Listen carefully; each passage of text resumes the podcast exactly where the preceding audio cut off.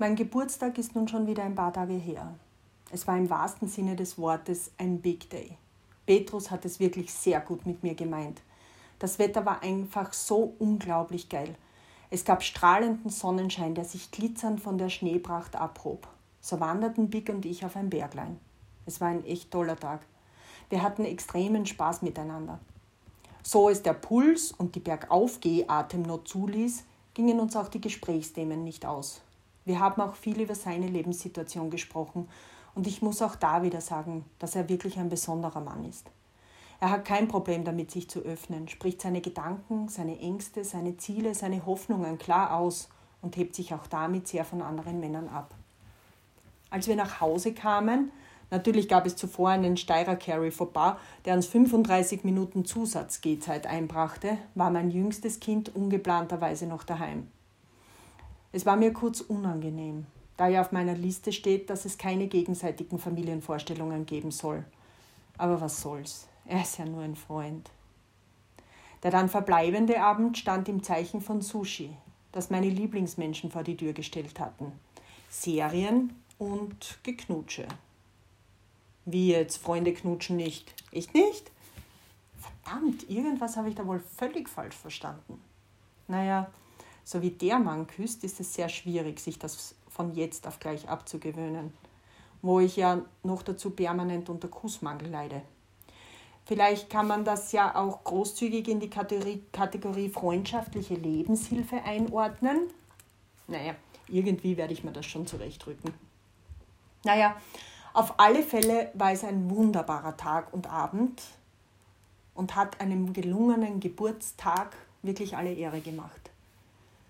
Wir hatten mal wieder einen Tag am Wochenende ins Auge gefasst, um diesen eventuell zusammen zu verbringen.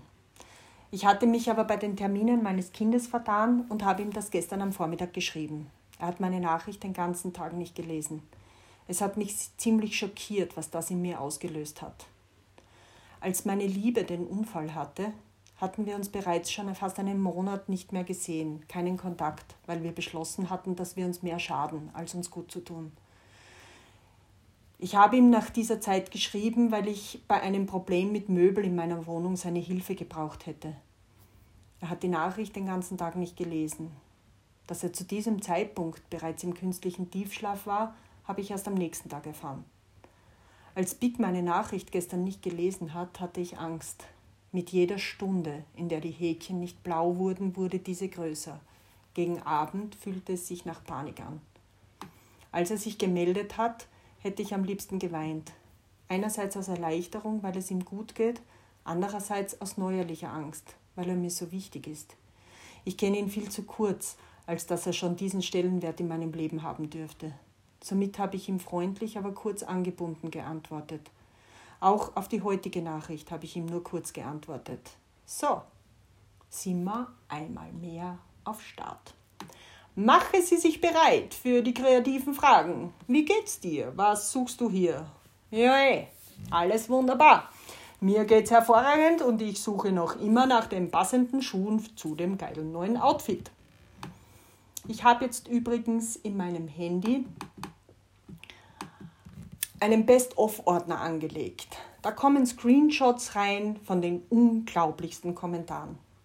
Naja, und heute früh habe ich mich auch mit einem Mann unterhalten. Schien ganz okay sein. Er wollte auf einen Messenger weiterreden, was ja kein Problem ist grundsätzlich. Nach dem obligatorischen Hey kam sofort ein Schwanzfoto mit der Begründung, dass er mir eine Freude am Morgen machen wollte. Wenn ich groß bin, hätte ich auch gern mal ein so riesiges, wenn auch unbegründetes Selbstbewusstsein. Also, noch habe ich die Hoffnung nicht begraben. Doch bitte nicht wundern, wenn ich aufgebe. Ich finde meine Freude doch wohl eher in Wein und Schuhen.